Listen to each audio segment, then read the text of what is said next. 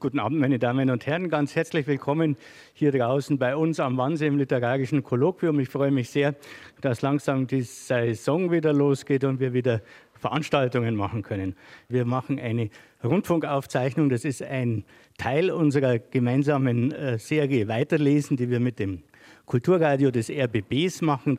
Das erste Mal machen wir das äh, mit einer Live-Veranstaltung hier bei uns und ich freue mich sehr, dass Nicole Kraus aus den USA gekommen ist, um ihr neues Buch Ein Mannsein vorzustellen. Es moderiert Natascha Freundl von Ihnen aus gesehen links.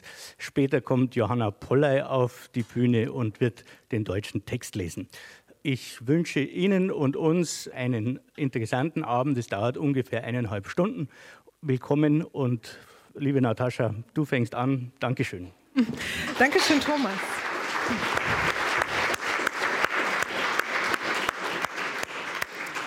Ja, vielen Dank, Thomas Geiger vom LCB, and a very warm welcome to Nicole Krauss, uh, who just arrived yesterday or today, even from no, New York. Yesterday. Yesterday. Thank you for coming to the LCB on this chilly evening. Und Sie merken schon, ich habe gleich mit Englisch begonnen, äh, obwohl wir es hier mit der deutschsprachigen Premiere Ihres neuen Erzählungsbandes Ein Mann sein, To Be a Man zu tun haben. We decided to conduct this evening in English because we really want to concentrate rather on the talk than on translating and, and, taking time with the translation. So please bear with my imperfect English and enjoy uh, Nicole's uh, perfect English.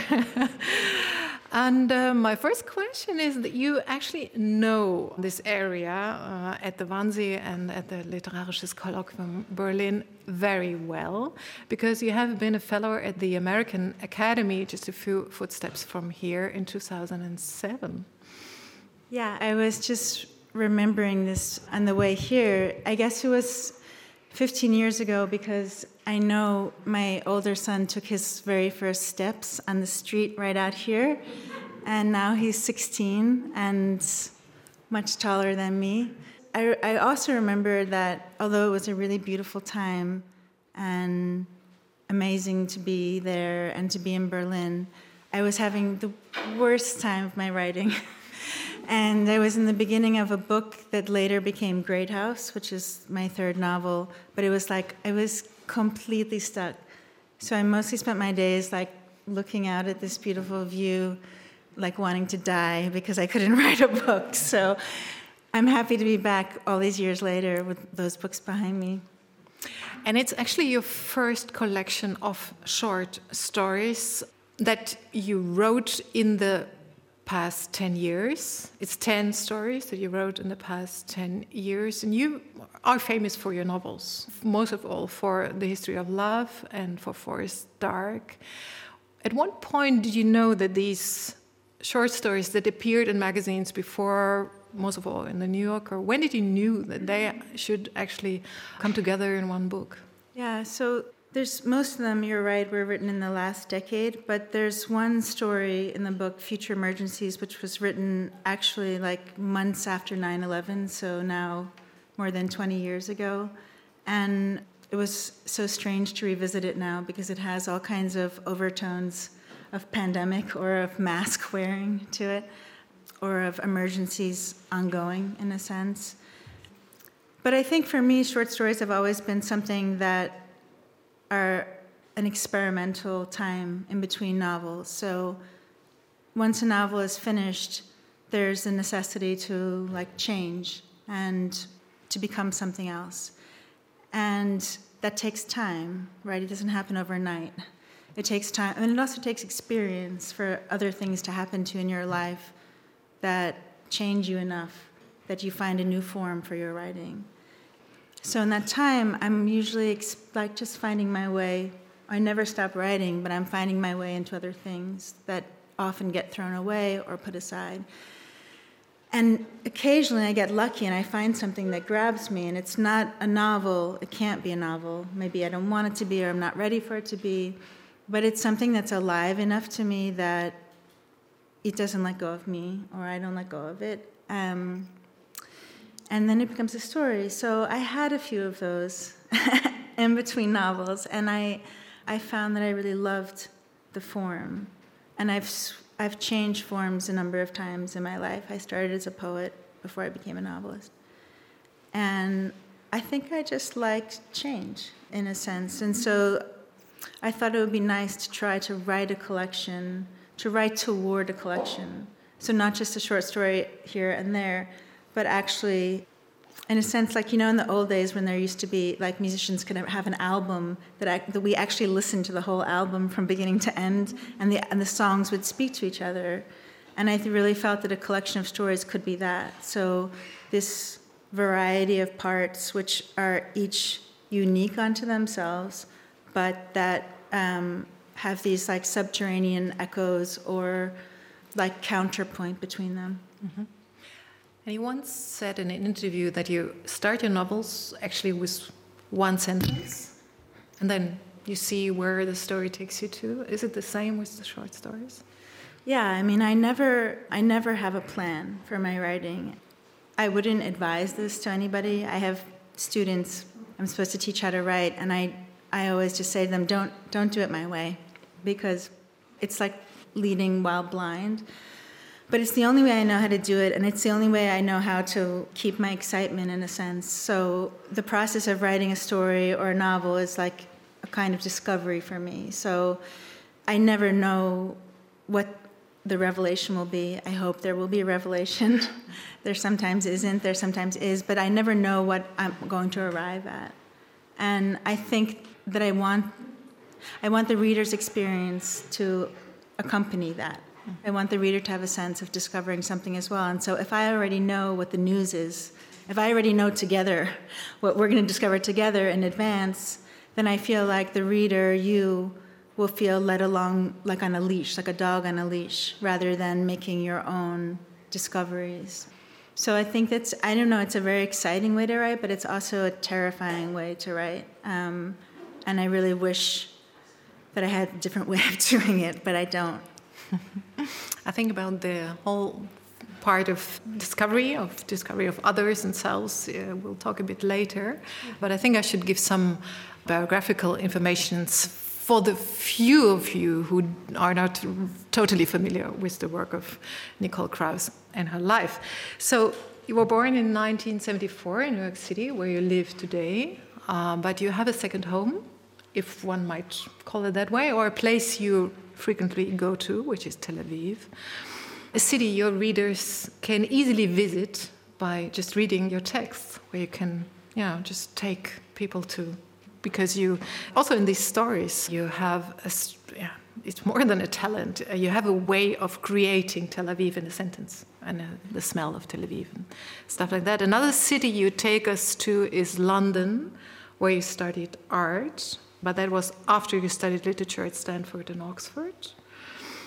And uh, your yeah, important colleagues, or maybe even mentors uh, for you, were Josef Brodsky and Susan Sontag. Um, but other uh, important sources for you are Bruno Schulz and Franz Kafka.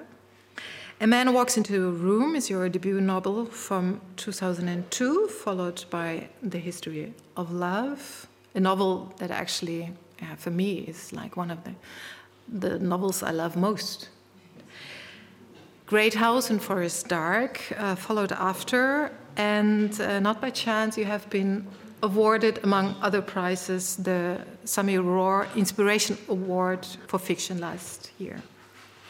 Now, when we uh, look into the book that we want to present today, and we want to start with the beginning, a text which appeared first in 2020 in the New Yorker, and it's simply called Switzerland. Maybe first you can uh, elaborate a bit on your personal connection to Switzerland and your time at a boarding school. Right. Yeah, so this is a story, um, I guess, that was kind of like cooking in a way for a long time in my life. And I think I always knew that I wanted to write about this time, and I knew that I would get there eventually. Um, but it was like a slow train to arrive. So when I was 13, I, my father was finishing his medical studies. Um, he st- decided to become a doctor very late, and he went to Basel to do a fellowship in trauma. And my mother didn't want us to learn Schweizerdeutsch, so she wanted us to learn French instead. And so we, my brother and I, went to boarding school in Geneva, but I was too young for the boarding house, and so I stayed uh, with a substitute teacher, like all the way across the city.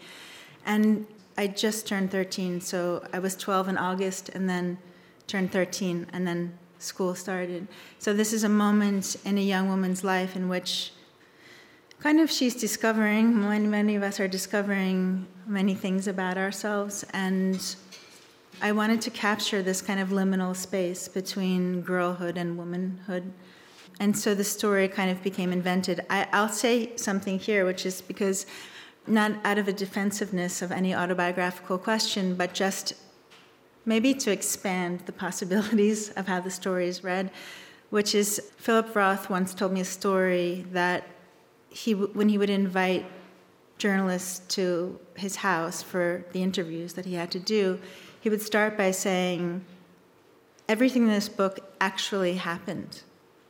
Now, what do you want to know? and I think there's a way in which, like, you know, this story is autobiographical, obviously, but into it is poured an enormous amount of invention and imagination because otherwise it wouldn't be worth writing. Mm-hmm. I mean, I always looked at you know the biographical hints that you that you deal with in your in your books as just you know one example of material and of the variety of situations life brings. Yeah, I think you know it's one of these questions that you learn to live with as a writer, and I completely sympathize with it. I mean, we all want the things that we see and are moved by to be true, like to be true. and by true, we mean um, that how we're affected by them should be real and authentic. And I think we feel, and I include myself in this, we feel that if they actually happened, then our being moved by them is somehow validated or like a kind of stamp of approval on that. And the idea that we should be moved by something that didn't happen is more complicated or more obscure emotionally. Um, and so I think we all long for that. But the, the fact of the matter is, is like in literature, we have this other opportunity, right, which is not the opportunity that we have in reality. And in the parallel world of literature, we have the opportunity to mix experience, autobiography, known life, reality with this enormous bucket of possibility and of vision and imagination and consolation. And when we put those things together, we have something that is much better and I feel much truer in the way that we want. You know, a kind of truth that we're longing for in reality or in life that we don't often get.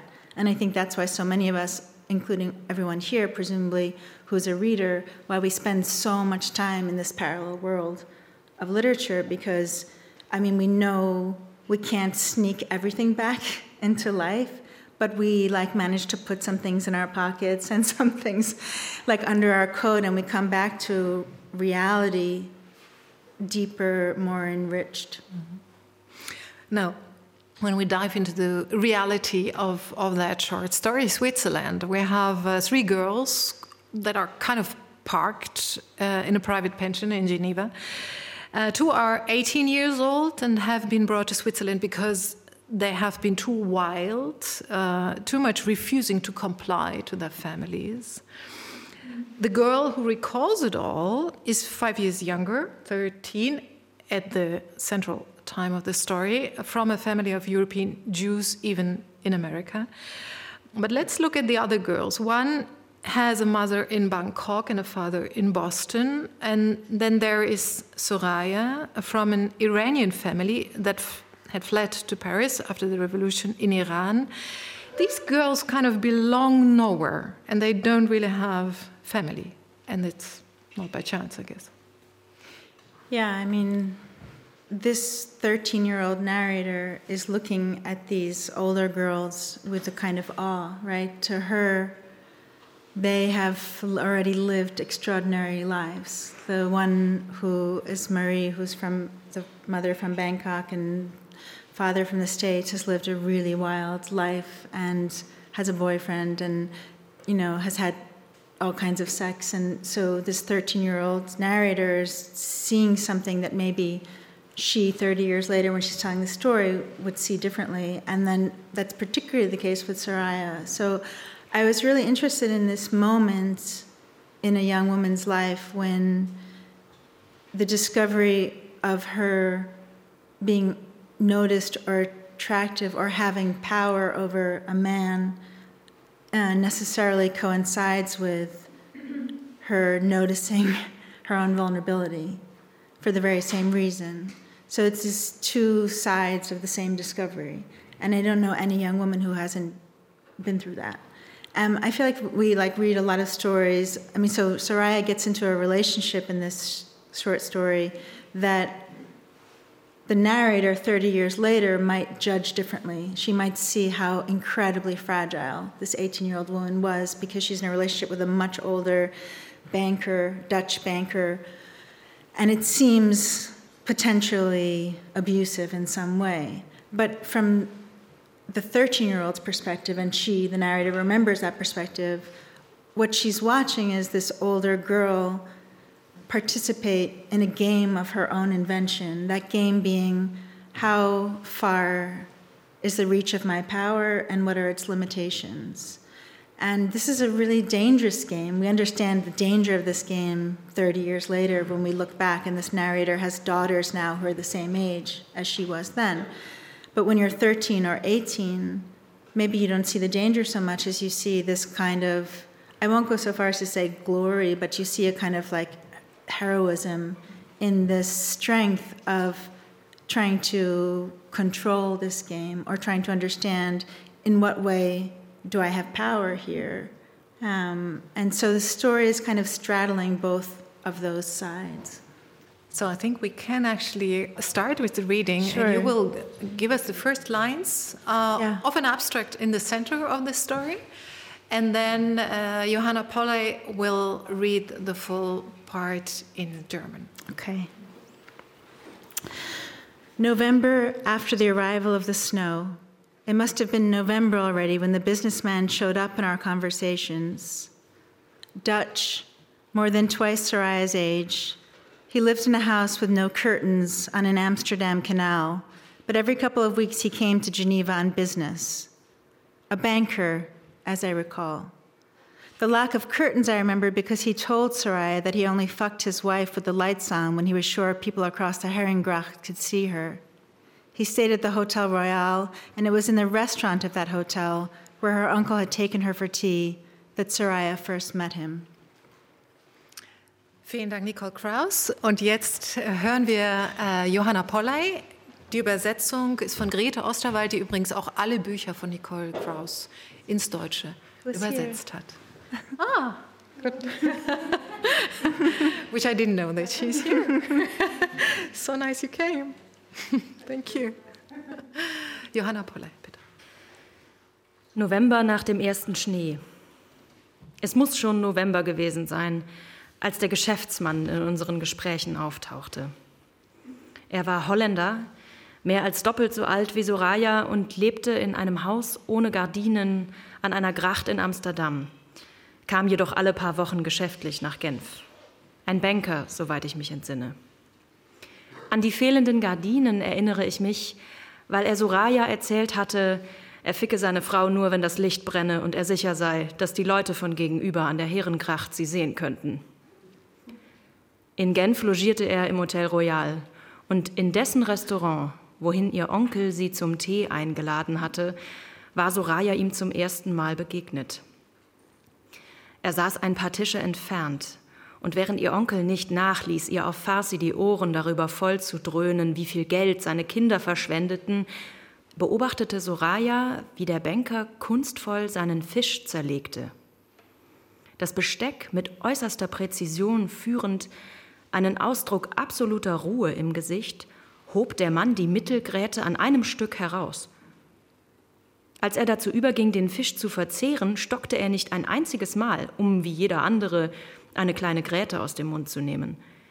Er meisterte den Vorgang perfekt, langsam ohne ein Anzeichen von Hunger, aß den Fisch ohne zu würgen, ohne auch nur flüchtig die Miene zu verziehen, wie man es bei dem unangenehmen Gefühl, das Pieksen einer winzigen, verschluckten Gräte in der Kehle zu spüren, unwillkürlich tut.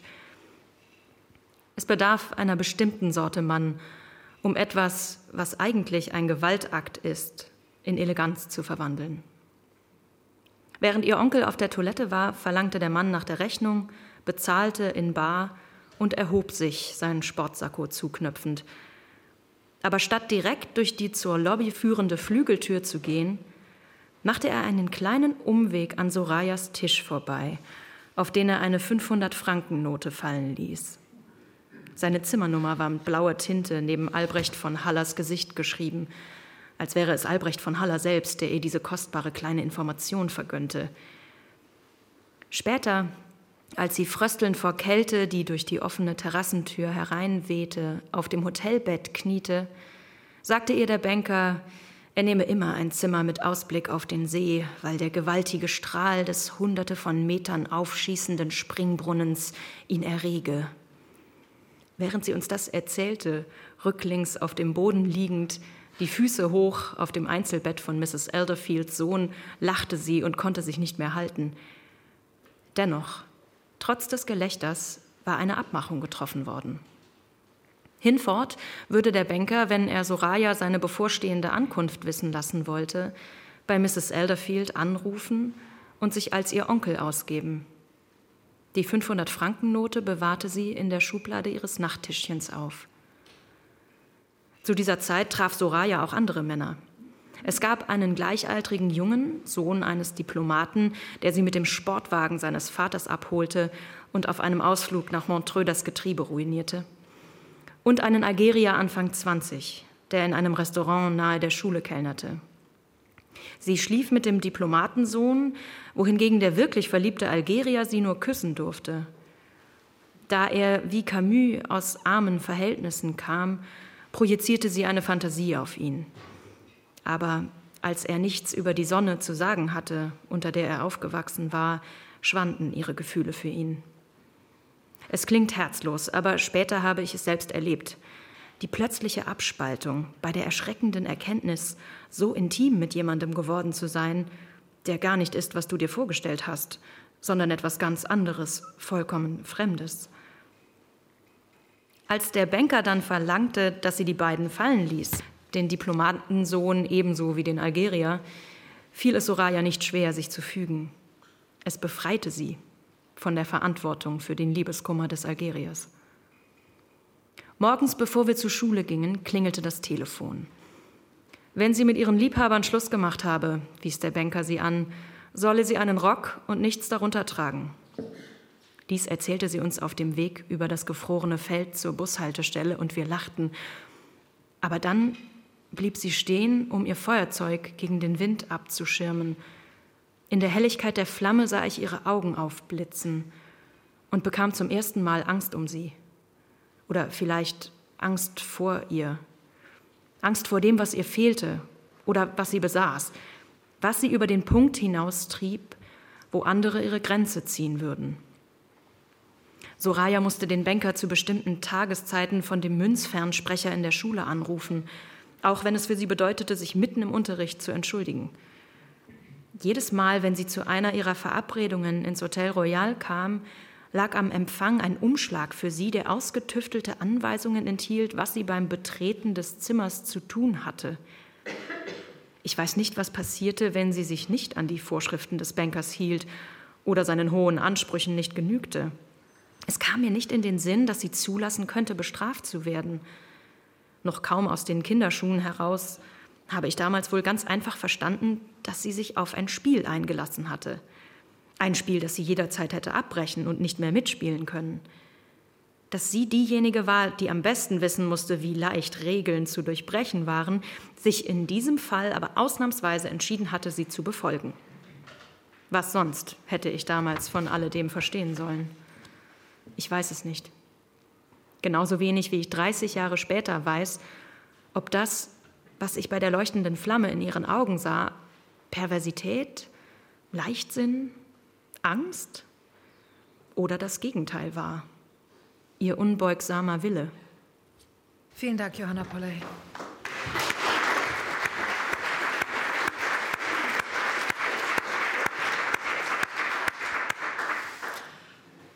First of all, this first story makes it very clear that this book is actually less about being a man than about being women or becoming a woman. Yeah, is that a question?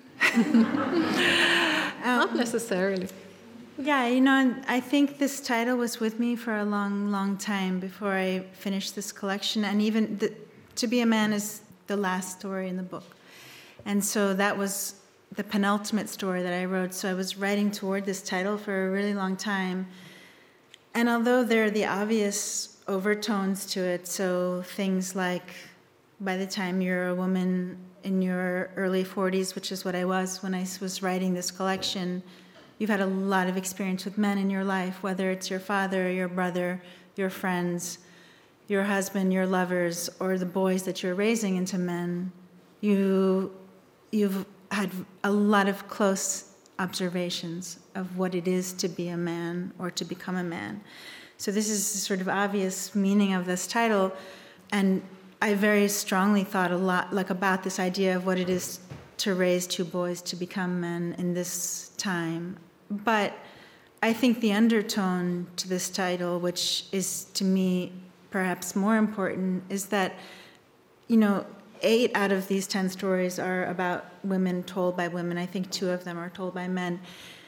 So obviously, it's very much about um, women, and I don't think there's a woman who has who hasn't asked herself at least once in her life, if not once a week, like, who would I be? What would my life be like had I been born a man?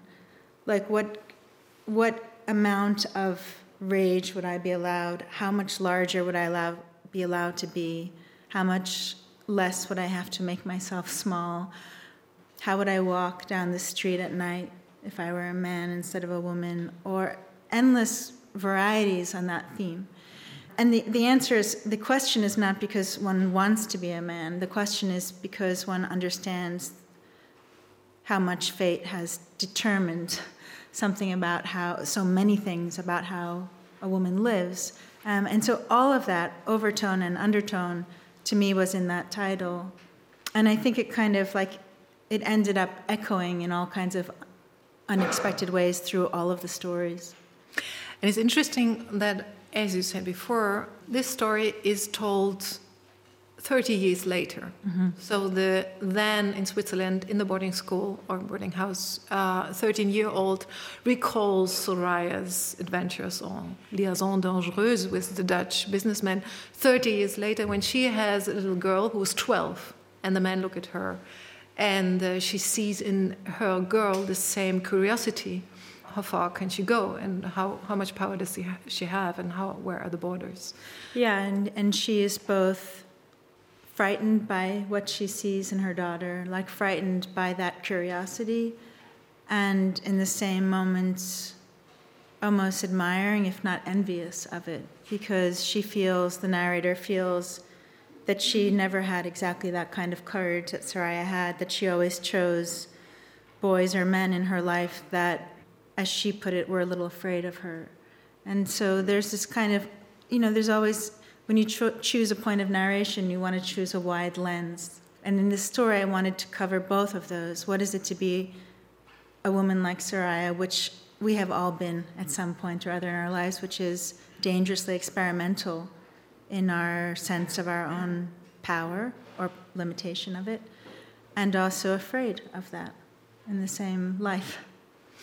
But I find it interesting that we listen to the narrator remembering Soraya, and as readers, we are confronted with those questions that you put. And yesterday, when preparing this talk, suddenly I had the idea that I understand how all the stories you know, belong together. Oh, tell me. and you can say no right away and it will be fine.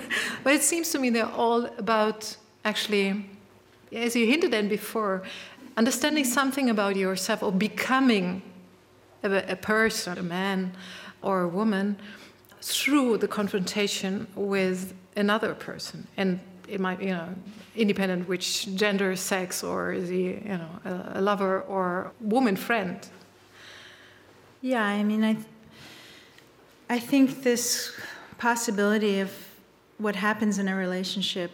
So let's begin with a romantic relationship, although, right, this can be expanded to all kinds of relationships, including on a national level, let's say, right? Relationships between countries. But to begin with, like, just the smallest microcosm of a romantic relationship, there's always the possibility of, there's this tension of the possibility of tenderness and the possibility of violence. And both of those things are living in the same breath, right? By violence, I'm not inferring physical violence. I, I remember there was a line in my last novel, Forest Dark, which I was endlessly asked about by journalists because I think they misunderstood it, but the line was spoken by a character, and she says um, that she's never known love, true love, without violence. And she doesn't think that she will ever want to love again without it. And this, I guess, the assumption was that she was referring to physical violence, which I obviously it would be anathema to her, it would be anathema to me. But I think that in the allowance of another person radically into our lives and into our being, which is what love demands of us, there is a kind of violent rearrangement of who we are. We have to accommodate this other being and, the, and their ways of being and into ourselves. And so I think there's always this, you know, and there's so there's that kind of violence, there's the violence of conflict that can happen. And that interests me a lot. The possi- like what it is to live on that fault line. You know, as writers, we're always looking for fault lines in life, and that's where we pitch our tents, you know. and this particular fault line of relationships, and I think you're right, because this is a moment that's so has so much potential um, is particularly interesting to me. One of the stories in the book that also made it, I think it's two of them, uh, made it into a collection of the best American short stories is uh, seeing Ershadi, and a dancer, most likely at the Batsheva Dance Company in Tel Aviv, is actually lost and lonely in Tel Aviv and haunted by the film and by the actor, by the main actor in the film, Homayoun Ershadi, in Abbas Kiarostami's movie Taste of Cherry, Der Geschmack der Kirsche. And uh, also there we have an encounter of seeing another person, understanding after years yeah. something about, about yourself. And there is a line that I wanted to ask you about uh, that you could perhaps elaborate on that a bit because again it's two women who correspond about this special film about this uh, special actor and they write each other and one writes to the other how much time we wasted she wrote believing that things came to us as gifts through channels of wonder in the form of signs in the love of man and the name of god rather than seeing them for what they were strengths we dragged up from the nothingness of our own depths. This is a really interesting line the nothingness of one's own depths. Right. Th- so you can put the emphasis there, you can put the emphasis on all the things that they managed to produce out of this. And, you know, this is a, that story. Okay, so just to begin with, that story is about in some ways, I was interested in a, a, relationship, the relationship that we can have with a work of art over a lifetime, and how it can inform us and change us and become like a thread that's woven into our growth. So I saw Taste of Cherry when it first appeared, I guess it was like 20 years ago, something like that. And I, afterwards, like this was in the time before streaming and where everything was available. So every time I would see it at some repertory house, I would go and watch it again. So maybe I would see it like every five years.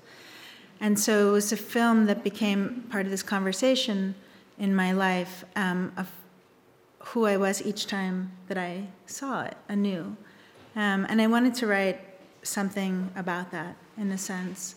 And then I guess I, the story that I ended up writing, the story that I discovered, as it were, was about these two women, these friends, the narrator and her friend Romy, who's an actress. And again, I think you know, it's a good story to bring up in parallel with Switzerland because again, there's Romy who's kind of m- more strong or more courageous or more risky than the narrator in a sense. And I think this is two sides of the same self. I always think of it as the same, and two sides of all of us. Um, but they're both talking about this obsession that they have with this actor in this film. Has anyone seen Taste of Cherry here? Does anyone love this film as much as I do? you, um, you, should all see it. It's a really extraordinary film um, by Kiarostami.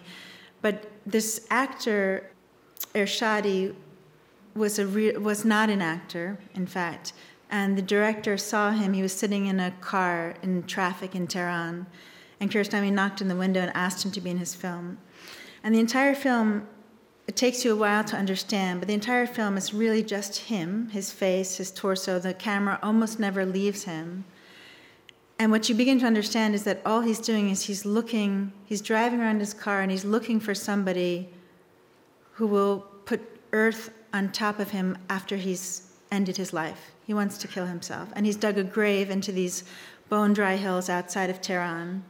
But of course, it's against Islamic law to do that. So it's very hard. It's quite hard to find somebody, right, who will bury him. Suicide uh, not being allowed. So the whole film is just his face, and you never ever understand why he wants to kill himself. It's just not part of the story or not part of the plot. And this, these characters become obsessed with this this idea of how does this this actor translate to us, the viewer, so much despair he must have felt this despair himself, or who, how, does, how is it possible that we know everything about why he wants to end his life without ever being told why? And I just want to say this is a, a, as an afterword to this story. This story was published in the New Yorker, and two days later, I got uh, a, Kiarostami, the director, had already died. And two days after it was published, my editor at the New Yorker got a letter from Kiarostami's son, um, and it was forwarded on to me, and he wrote to say that he thought his father, what his, he felt his father would have felt about it, and how his phone was ringing all the time, and people were writing to him about it. And so I asked him, Do you know if this actor, do you know if Homayoun Ershadi has read this story? And um, he said, I don't know. I think I, I, know, I know his sister in Tehran. I'll find out. And then the next day, another email came back to me, and he said, that the sister said that Ershadi, the actor who in the film was depressed and wanted to kill himself, and who the narrator thinks she sees in Japan in despair, and she thinks she needs to save him, that Ershadi himself, at the time the story was published, was in a depression, and that the story was published, and suddenly his phone was ringing off the hook, and he was getting texts and that he felt better. and um, at the bottom of the email, there was a screenshot of Ershadi's Facebook page, and he had just posted the story without comment. And it, for me, it was like this extraordinary moment in which it was a story that began about my relationship with a work of art, but it became about art that imitates art, that imitates life, that imitates art, and this kind of cycle um, that was really very moving. And again, here, for me, it's a story also about caretaking, or because what I haven't seen the film, but what I understood from your description is that the main hero here actually needs someone to take care of him in his last moment. And the girl who is lost and lonely in Tel Aviv as a dancer also needs actually someone to take care of her. Right, I never thought of it that way, but I guess that, you know, write, writing this this story, but writing in general is about below everything. It's also always about attentiveness, right? The theme of attentiveness is paramount in every work of literature because the writer is asking, the writer is being attentive, the writer is asking the reader to be attentive to something. And this is a story about a young woman who's attentive to a film and becomes attentive to the despair of this actor, and we, as the readers, have to therefore become attentive to that too. Um, and I suppose that's a kind of caretaking, right? Yeah. In a sense. And when you spoke about it before, but the fact, I mean, you just drew my attention to the fact that you are very interested in the becoming of a grown up. So the, the age of adolescence recurs in your work as also in the history of love, and also the, the, the relationships in between the generations. So in the history of love, we have the old traumatized Shoah survivor Leo Gursky, and we have the adolescent New York young Jewish girl Alma, and you you bring them together. And it seems to me that you are very interested in the childishness of the old ones and in the intuitive wiseness of the of the young ones. Um, I never thought of it that way. um, I think when it comes to like the span of a human life, I'm just interested in all of it, and I'm interested before I've even had a chance to get there. So I remember when I wrote the History of Love, I was often asked about Leo Gursky, who was this model of this old man. Like, how did I write an old man so intimately, not being one? And I was often asked, like, was it my grandfather or something like that? And I remember once my grandfather was actually in the audience and just laughed because couldn't be so far from him um, if I had tried. And I, I always would try to answer this question and say, like, this old man is me. Like, it's just an, it's a dimension of me, right? There's an old man who wants to be seen, who wants to be attended to in some way, and who has all kinds of anxieties and longings. And I just poured my own anxieties and longings and laughter into him. So he felt so much like me, perhaps more like me than the 14 year old girl that I, I have been a 14 year old girl that I had to write. She was harder for me to write, in a sense. Um, but yeah, I'm interested in the span of a life, and I'm interested in when these moments, early and late, meet each other and how they harmonize or don't. Yeah. And in many of the texts, we hear echoes of old Jewish texts in other texts of yours as well, but it's it's really striking here. I mean, we you play with the image of Eva being created from Adam's bone in the last text. We have one story that is in the title cites the Song of Songs. I'm asleep, but my heart is awake. Yeah, I wonder whether you would say that actually Jewish writing always, I mean, it's essential for Jewish writing to recur to the old Jewish texts, and we have it in other Israeli and Jewish writers. I remember Yoram Kaniuk, David Grossman is uh, it's uh, always in dialogue with these old texts, and you too. Yeah, I, mean, I think that there's like you know, as when you're a writer, you're you're born into your local neighborhood, so to speak, right? And whatever neighborhood you're you're born into, that's your material for a lifetime to write about. And I always feel that my local neighborhood, I have the luck of being born into 3,000 years of Jewish history, and that includes an enormous number of absolutely stunning texts and literature.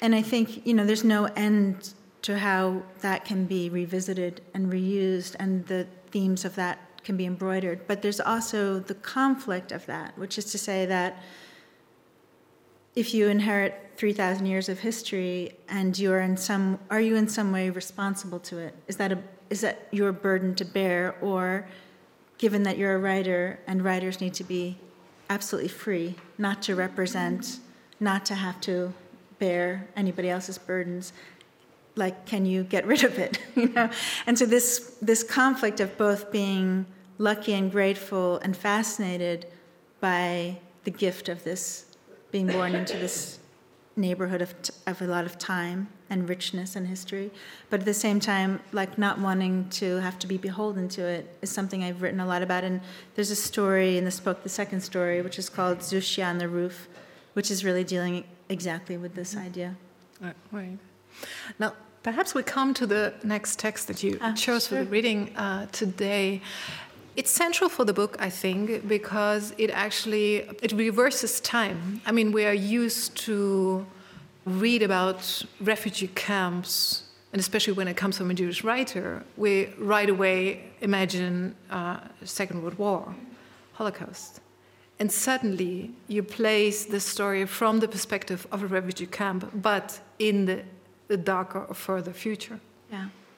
And from there, those people and the man you give your voice to, the narrator here is the man, he remembers those happy, wealthy, peaceful days back then in New York around the 2000 plus. Yeah, this was, um, I mentioned before that uh, the title story was the penultimate story, and I thought that it was going to be the last, and the book was turned into the publisher. And then this was, you know, I guess a year before the end of Trump's reign, long, endless feeling reign um, in, a, in the States. And it was a moment in which, I, if I'm remembering correctly, we, the United States had just assassinated Suleiman in Iran.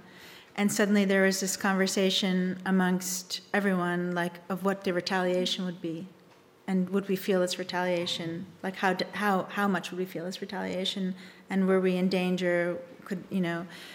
Um, I just began, I mean, I think it was like after a long time of like living under Trump and living in a time in which like the our our future is only the story uh, going to be the story of being refugees, all of us everywhere, I assume. Um, and I just felt that I wanted to write the story, and it was written very very quickly um, in time to give it in to be as part of the book. But I think you know we talked about the idea of this this collection having echoes. I think it has a strong echo with the story Future Emergencies, which is also which I which is the first story I mentioned that I wrote right after 9/11. So the oldest story in the book has an echo with the, the most recent, which is this kind of apocalyptic sense.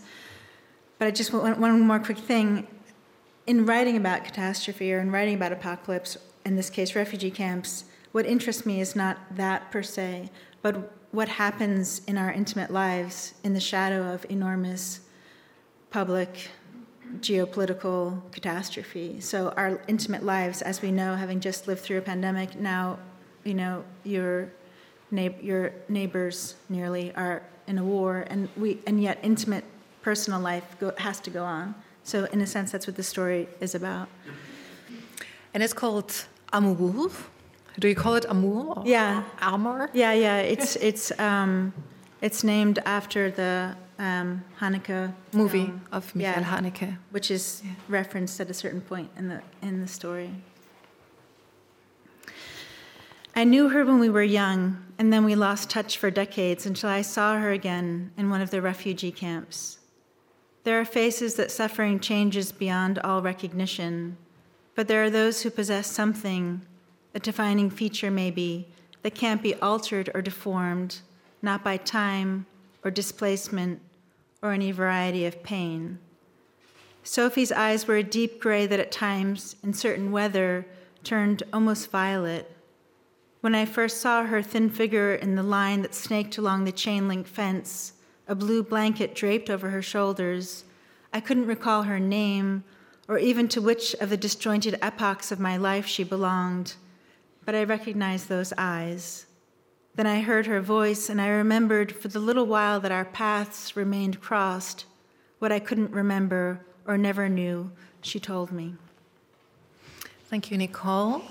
And uh, we'll hear the whole story now uh, read by Johanna Polley in the translation of Grete Osterwald. And afterwards, we'll actually we want to stop talking, and I will thank you for your attention, etc., and hope for some applause for Nicole and for the radio. but I ask you to stay here if you like, and uh, we will open the floor to you, to your questions, if you want. Okay? So, bitte, Johanna Polley. Amour. Ich kannte sie, als wir jung waren, und dann verloren wir jahrzehntelang den Kontakt, bis ich sie in einem der Flüchtlingslager wiedersah. Es gibt Gesichter, die sich durch Leiden bis zur Unkenntlichkeit verändern. Aber es gibt auch solche, denen etwas eigen ist, ein charakteristischer Zug vielleicht, was sich nicht verändern oder entstellen lässt, weder durch die Zeit noch durch Vertreibung oder jedwede Art von Leid. Sophies Augen waren von einem tiefen Grau, das gelegentlich bei bestimmtem Wetter beinahe violett wirkte.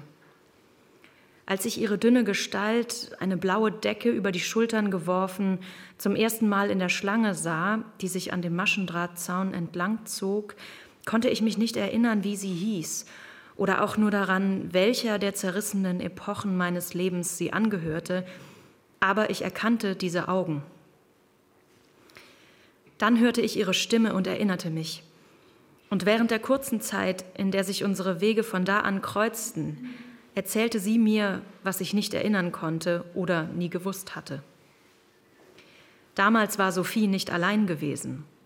Und trotz all der dazwischenliegenden Jahre mit ihren unzähligen Zusammenbrüchen und Verwerfungen war ich auch jetzt noch halbwegs darauf gefasst, Esra in einem armseligen, über die Knie hängenden Mantel aus dem Gewirr der Gänge fliegen zu sehen, mit wildem Bart, rabbinisch und in Rage, ein Stück Brot oder eine Dose in der Hand, die er getauscht, jemandem abgeschwatzt oder sonst wie nach Esra Art ausgekungelt hatte. Ich hatte Sophie immer gemocht und ihn darum beneidet, sie zu haben. Und beide hatte ich darum beneidet, wie unvermeidlich ihre Verbindung schien, was für ein stimmiges Paar sie abgaben, während wir anderen immer neu zusammenkamen und auseinandergingen, anbandelten, uns verliebten und dann feststellten, dass wir noch nicht reif genug waren. Sie hatten sich in New York kennengelernt, ganz am Ende der 90er Jahre, aber lange genug vor deren tatsächlichem Ende, dass sie, als es nah war, Pläne geschmiedet hatten, es gemeinsam zu verbringen. Den Neujahrsschnee in einem Zelt zu erleben, während die Computer dieser Welt abstürzten, Zeit löschten und uns alle in die Steinzeit herunterfuhren. Diese beiden, immer für alles, zu allem bereit, würden sogar dafür bereit sein, aneinander geschmiegt in ihrer eisigen weißen Höhle oder vor deren Eingang auf dem Rücken liegend, in den ausgebreiteten Flügeln ihrer eigenen Engel, die Augen nicht zum Hyperglanz von Grucci-Feuerwerken erhoben, sondern zu echten Sternen, dem wilden Sternenhimmel über Colorado, glaube ich. Vielleicht war es auch Wyoming. Dass sie sich zum ersten Mal trennten, bevor das Ende dieses langen, für die meisten, aber nicht für sie zermürbenden Jahrtausends überhaupt erreicht war, war der Grund, warum sie letztlich kein Schneecamping machten. Das sollte gesagt werden, nicht weil sie es nicht hinbekommen hätten, nicht weil ihre Familie, die noch immer hilflose Versuche unternahm, Einfluss auszuüben, Irrsinn sagte, Kältetod, nicht weil die Flugtickets unerschwinglich waren, ganz zu schweigen von der wasserdichten Ausrüstung, nicht weil einer von ihnen auch nur eine Sekunde aufgehört hatte, an den wahren und tröstlichen Glanz jener Sterne zu glauben. Sie trennten sich wegen ich weiß nicht was, und der Schmerz war furchtbar, unerträglich zumindest für Sophie. Aber auch für Esra muss ich annehmen, eine Frau wie sie zu verlieren.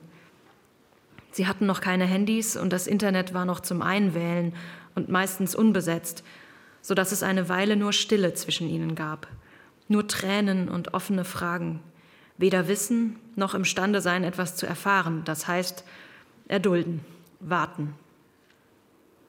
Der Ereignishorizont kam und ging für jeden der beiden im Trockenen, ganz ohne Frost und allein, wenngleich Sophie sich um Mitternacht, betrunken und in einem Anflug von Skrupellosigkeit, dem Kerl zuwandte, der sie den ganzen Abend an die Wand geredet hatte, mir, und ihn küsste.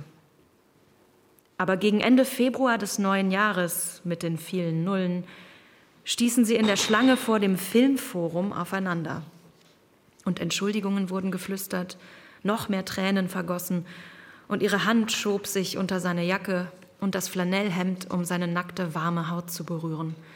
Und schon bald waren sie wieder zusammen, gingen in der gewohnten Weise ineinander auf, denn gab es irgendeine andere, die so groß lieben konnte wie sie, die so geistreich und ehrlich war? Und gab es irgendeinen so boshaft witzigen, so gierigen, so wortreichen wie ihn? Gab es irgendeine, die sich all diese Pasolinis und Fellinis mit ihm ansehen würde? Oder irgendeinen, der ihr übers Telefon das Schnurlose, den Hörer an ihr heißes Ohr gepresst, aus Martin Bubers Erzählungen der Chassidim vorlesen würde, wie er es tat, wenn er abends Downtown und sie Uptown war und nicht schlafen konnte? so sehr einander gleich, aber mit anderen Betonungen. Das machte die einfache, passgenaue Schönheit ihrer Beziehung aus, wie sie es sahen. Einmal in der ersten Zeit, als sie nackt auf der Matratze in seinem East Village Apartment lag, listete sie laut ihre Übereinstimmungen auf. Und er hörte zu, stimmte zu und drückte es dann so aus. Während sie vor aller Augen als ein nettes, gutes Mädchen, das alles richtig macht, erschien, liebte sie in Wirklichkeit die Sünde und hatte ein schmutziges Mundwerk, und ihre dunkle Seite mochte es noch dunkler. Wohingegen er sich dunkel, verstört und zotig gab, tatsächlich jedoch warm und ziemlich nett war. Darüber hinaus stammten sie beide von mehr oder weniger gleich vielen Holocaust-Überlebenden ab, hatten mehr oder weniger gleich viele Verwandte in Israel, Beide hatten eine in Europa geborene Mutter und einen gerade so in Amerika geborenen Vater, der bis zu Reagan Republikaner gewesen war. Beide waren mit dem unter Todesstrafe stehenden Verbot aufgewachsen, einen oder eine Goy zu heiraten oder sonst wie zu versagen. Das heißt, beide waren ein Produkt des gleichen hochmütigen, engstirnigen, hitzköpfigen, besorgten, tröstlichen, alles verzehrenden Tribalismus. Aber während Sophies Mutter, der die Beschränktheit ihrer orthodoxen Nachkriegskindheit in Nord-London in schlechter Erinnerung geblieben war, ihre einzige Tochter auf die öffentliche Schule in Roslin geschickt hatte, war er, Esra, auf die Yeshiva geschickt und schließlich hinausgeworfen worden. Und selbst noch darüber hinaus wollten beide sein, was ihre Familien, die so viel gesehen hatten, noch nicht gesehen hatten. Ein Mensch, dessen Berufung sich nicht im Geldverdienen, nicht im messbaren Erfolg erfüllte, sondern in der Kunst. Pasolini, wiederholte ich, als Sophie mir dieses Detail erzählte.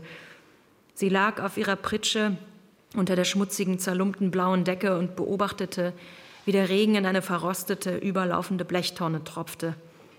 Ich hatte den Namen vergessen und inzwischen auch die Bilder fast aller Filme, die ich einst gesehen hatte. Aber Sophie erinnerte sich an alle. Sie konnte ganze Szenen erzählen, das Licht, die Kameraeinstellungen, sogar die Worte wusste sie noch. Und wenn sie einen dieser Filme abspulte, wurden ihre grau-violetten Augen weicher, als sähe sie ihn wieder vor sich, auf die Planen der behelfsmäßigen Zelte, die bröckelnden Mauern, den schmutzigen, von Drähten schraffierten Himmel projiziert. Wer auch immer in der Nähe war, oder mit uns in der Schlange auf etwas wartete, Lebensmittelrationen, Impfstoff oder Saftpackungen, die es geben würde oder nicht, verstummte und hörte zu. Und ohne den geringsten Beweis dafür zu haben, würde ich behaupten, dass die Filme, die sie mit ihren zauberlaternen Worten in unsere Köpfe blies, ohne alle Zutaten eine höhere, ihre höchste Form erlangten. In den frühen Nullerjahren hatte ich Sophie und somit Esra recht häufig gesehen. Bei Essenseinladungen oder auf Partys von Freunden oder Partys jener Einrichtungen, in denen die Freunde mittlerweile arbeiteten. Dann, ungefähr zwei Jahre nach dem 11. September, zog ich wegen eines Jobs nach London und verlor den Kontakt zu ihr. Sie und Esra waren noch zusammen und ich erinnere mich, irgendwann gehört zu haben, dass sie sich verlobt hätten dass es demnächst eine Hochzeit im Haus ihrer Familie auf Long Island geben würde. Damals, glaube ich, hatte ich aufgehört, von Sophie zu fantasieren. Damals war es gut und richtig erschienen, dass diese beiden, die so schicksalhaft, so passend und symmetrisch aufeinander zugeschnitten waren, vorausgehen sollten ins weitere Leben, in die scheinbar noch fernen Gefilde des Erwachsenseins, wo wir am Ende auf die weidende Elternschaft hinausgetrieben würden. Aber die Zeit verging und es kam keine Einladung zur Hochzeit. Und dann machten andere, die wir kannten, den Anfang zu heiraten und die ersten Babys wurden geboren. Manche sogar Leuten, von denen wir zuletzt erwartet hätten, dass sie Kleinfamilien gründen würden. Und eines Tages, als ich meinen Urlaub in New York verbrachte und alte Freunde traf, mit denen ich in Kontakt geblieben war, hörte ich, dass Sophie und Esra Schluss gemacht hatten. Als ich ihr Jahrzehnte später in dem Lager begegnete, war Sophie bereits in schlechter Verfassung. Unterernährt, schwach und tuberkulös, bewegte sie sich nur noch zwischen ihrer Pritsche und der Kreuzung, dem provisorischen Lagerzentrum, wo Dinge verteilt wurden und sich Schlangen bildeten hin und her. Ich war mobiler, sammelte alles, was ich finden, benutzen, tauschen oder essen konnte. Ich kehrte immer wieder zu Sophie zurück, um nach ihr zu sehen, ihr zu bringen, was ich konnte. Es fühlte sich gut an, nützlich zu sein, gut in der Lage zu sein, es ihr ein bisschen leichter zu machen. Als sie sich schließlich gar nicht mehr bewegen konnte oder es ihr egal geworden war, setzte ich mich zu ihr, tunkte einen Lappen in Wasser und legte ihn auf ihre fiebrige Stirn. Oder hielt einfach ihre Hand. Und manchmal, wenn es ihr etwas besser ging, schaute sie mit ihren grau-violetten Augen in den Mittelgrund hinaus und ließ ein Stückchen Film für uns laufen. Einmal gab sie den ganzen E.T., von der Eröffnungsszene, wo die Lichter des außerirdischen Raumschiffs durch die Silhouette von Fichtennadeln blinken und sich die beiden überlangen, knorrigen, braunen Finger nach oben strecken, um zwecks besserer Sicht einen Zweig herunterzuziehen, und du einfach weißt, dass einer es nicht schaffen wird, rechtzeitig wieder an Bord zu sein, bis hin zu dem erschütternden Abschied. Als Sophie zum Ende kam, begann das kleine Elfenkind neben ihr, die Arme um die Knie geschlungen, unter seinem Schlapphut zu weinen, dass die Tränen helle Spuren durch sein schmutziges Gesicht zogen, bis es mit dem Ärmel seiner Kapuzenjacke darüber fuhr und alles wegwischte. Ein paar Mal gelang es mir, sie aufzurichten, und wir halfen ihr an den Maschendrahtzaun zu humpeln, hinter dem man den Stacheldraht und die Militärlastwagen sah, aber noch weiter hinten auch ein Stückchen lustloses graues Meer. Es erinnerte uns daran, dass es irgendwo noch schöne Orte gab. Von dort roch man die Feuer nicht, in denen die Leute um der Wärme willen Plastik verbrannten, dessen Gift zu atmen die Lungen schädigte. Jemand hatte einen ramponierten Polstersessel dorthin geschleppt. Aus dem zerfetzten Bezug quoll bröseliger gelber Schaumstoff. Aber er war breit genug für uns beide, sodass wir Schulter an Schulter darin sitzen konnten. Und während wir hinausblickten, griffen wir manchmal dieses oder jenes der durcheinandergewürfelten, zusammenhanglosen Dinge auf, die uns vor all den vielen Jahren zugestoßen waren, und betrachteten es eine Weile, ohne die Hoffnung, es noch für irgendetwas zu gebrauchen oder an einem irgendwie richtigen Platz einzuordnen. Es geschah, erzählte sie mir, etwa sechs Monate bevor sie und Esra Schluss machten. Es war Winter und sie ging mit einem Freund durch Chelsea, vielleicht um einen Blick in die Galerien zu werfen. Sie bogen auf den Westside Highway ab und der eisige Wind vom Hudson schlug ihnen scharf entgegen. Sie begann zu zittern und ihr Freund, der im Ausland lebte und den sie selten sah, unterbrach sich mitten in dem, was er gerade sagte, um zu fragen, ob sie seinen Mantel wolle. Sie sagte nein, weil sie ihm natürlich nicht den Mantel vom Rücken nehmen würde, egal wie kalt ihr war. Dann ging das Gespräch weiter, aber fast ohne sie. Sie blieb zurück, erstarrt in dieser Frage, verwundert, dass er sie gestellt hatte, dass jemand überhaupt darauf kam, ganz intuitiv so etwas zu fragen, als wäre Aufmerksamkeit dermaßen Teil seiner Natur, dass sich diese Frage, die so viel Freundlichkeit, so viel genuine Besorgnis enthielt, beinahe automatisch ergab. Sie zeigte einfach, wer er war, wie man ihn oder er sich selbst gelehrt hatte zu leben. Und seine Fürsorge traf einen Nerv bei ihr, weil sie zu spüren begonnen hatte und zunehmend spürte, dass es etwas war, was dem Mann, mit dem sie lebte und den Rest ihres Lebens zu verbringen plante, fehlte. Ihr fiel plötzlich ein, dass Esra ihr in all den Jahren, die sie mit ihm zusammen gewesen war, nie seinen Pulli oder seine Jacke angeboten hatte.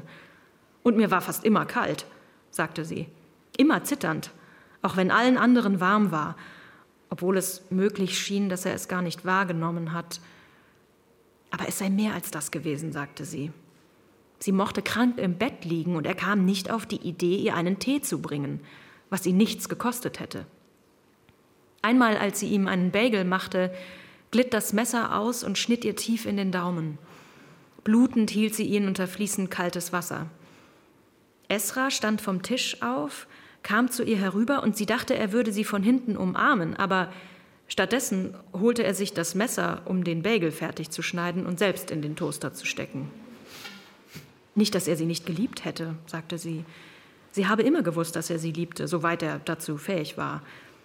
Er sei einfach beschäftigt gewesen, vollkommen absorbiert, habe kein Gespür dafür gehabt, wie man sich um jemand anderen kümmert, was mit Wahrnehmen und mit Zuhören beginnen müsse. Aber in dem Moment, als ihr Freund begriff, dass sie fror und mitten im Satz innehielt, um ihr seinen Mantel anzubieten, habe sie den Schmerz dessen, was sie vermisst hatte, mit einem Schlag gespürt. Während sie sprach, spielte der Wind die ganze Zeit in Sophies Haar und entblößte die kahlen Stellen ihrer Kopfhaut. Eines Tages schauten sie sich einen Film an. Er sei auf Französisch gewesen, sagte sie, und in gewisser Weise konnte man sagen, eine ganz einfache Geschichte. Eine Geschichte über das Privatleben eines alten Paares, Musiklehrer im Ruhestand, die schon sehr lange glücklich miteinander waren.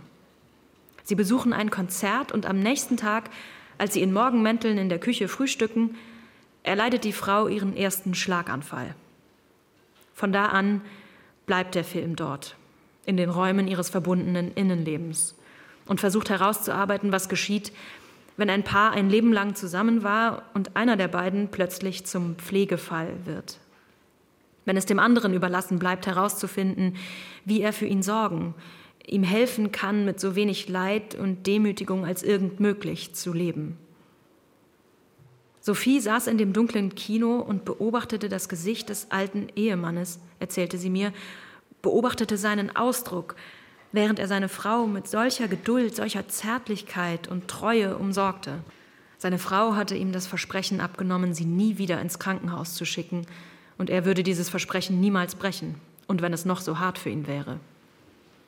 Er ist kein Heiliger, er verliert die Beherrschung, ja, einmal ohrfeigt er seine Frau sogar, aus Frustration darüber, dass sie nicht essen oder trinken will, dass er allein ist mit seinen Bemühungen, sie am Leben zu erhalten aber er lässt es nicht ein einziges Mal an Bemühungen, an Fürsorge fehlen. Es ist die kontinuierliche Fortsetzung dessen, wer er über 50 Jahre lang für sie und was sie für ihn war. Wenngleich die Tatsache, dass es intuitiv ist, ein Ausdruck seines Wesens, nicht bedeutet, dass es ihn nicht belastet oder ihm große Anstrengung abverlangt hätte. Gegen Ende des Films begann Sophie an ihre Eltern zu denken daran, wie diese sich trotz ihrer lebenslangen Streitereien immer umeinander gekümmert hatten. Dass sie sich bis ans Ende ihrer Tage weiter umeinander kümmern würden, stand außer Frage, und in gewissem Maße, sagte Sophie, habe sie immer im Schutz dieser Annahme gelebt, im Schutz dessen, was sie nicht nur über ihre Eltern, sondern über die Liebe, über Menschen im Allgemeinen besagte. Aber dann habe sie begriffen, dass sie selbst sich anders entschieden hatte. Andere Dinge waren ihr wichtig gewesen, als sie jünger war. Und im Ergebnis hatte sie sich für einen Mann entschieden, der, obwohl er vieles für sie war, niemals die Fähigkeit besitzen würde, sich um sie zu kümmern, wenn sie einmal in die Lage käme, es nicht mehr selbst zu können. Als der Film vorbei war und sie wieder ins Sonnenlicht traten, wusste sie, dass etwas viel Größeres zu Ende gegangen war. Und nicht lange danach sagte sie Esra, es sei vorbei. Sie könne ihn nicht heiraten. Jetzt lächelte Sophie ein schiefes, halbes Lächeln und blickte über den Stacheldraht hinweg auf das schmutzig graue Meer. Dann zuckte sie mit ihren knochigen Schultern und hob die leeren Handflächen zum Himmel, wie um auf die Absurdität zu verweisen. Doch auf welchen Aspekt davon sie sich bezog, konnte ich nicht sagen, die Absurdität zu glauben, dass die Entscheidung, wen wir lieben und an wen wir uns binden, je rational getroffen werden könnte? Oder anzunehmen, dass uns ein würdiger oder natürlicher Tod gewährt würde? Oder meinte sie die Absurdität, einmal an die Möglichkeit geglaubt zu haben, sein Leben einer Idee zu widmen, die über das Morgen, über das bloße Überleben hinausging? Oder nur die schlichte, anhaltende Absurdität, einen Anfang erlebt zu haben, der so wenig mit dem Ende zu tun hatte. Ich war nicht da, als es mit ihr zu Ende ging. Ich stand irgendwo Schlange, suchte eine Verbindung zu knüpfen oder Wasser zu finden oder wartete. Vielen Dank, Johanna Poller.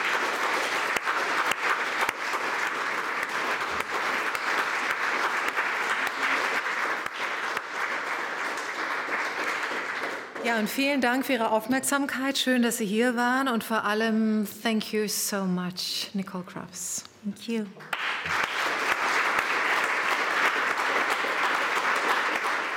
Das war Die Buchpremiere von Ein Mann sein, dem neuen Erzählungsband von Nicole Kraus, übersetzt von Grete Osterwald. Das Buch ist im Rowold Verlag erschienen, hat 256 Seiten und kostet 24 Euro.